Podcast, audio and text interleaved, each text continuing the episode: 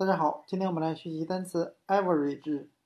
average 表示平均数的含义，我们可以将它拆分成 every 每一个值后面的联想成数字的值，那合在一起就是每一个的人的数值，可以这样来联想。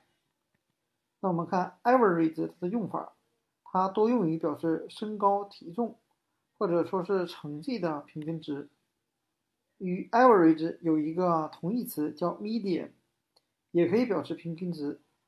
那它用来表示身高体重和 average 的用法基本一样，但是呢，median 呢，它还可以表示牛排的几分熟啊。表达这个含义的时候，通常是不用 average 的，而只用 median。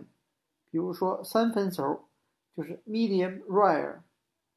那今天我们所学习的单词 average 平均数和它的同义词 median 就给大家讲解到这里。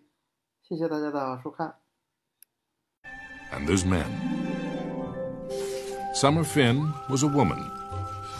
Height, average. Weight, average.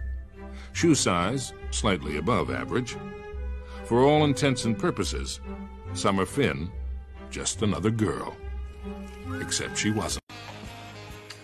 You gotta be kidding me. If you fail me, you get me next semester.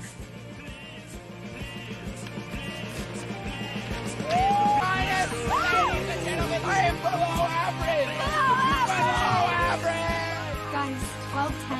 What? No more applications!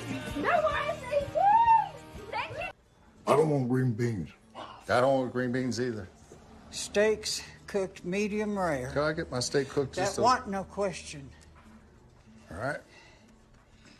Iced tea for you boys. Iced tea be great.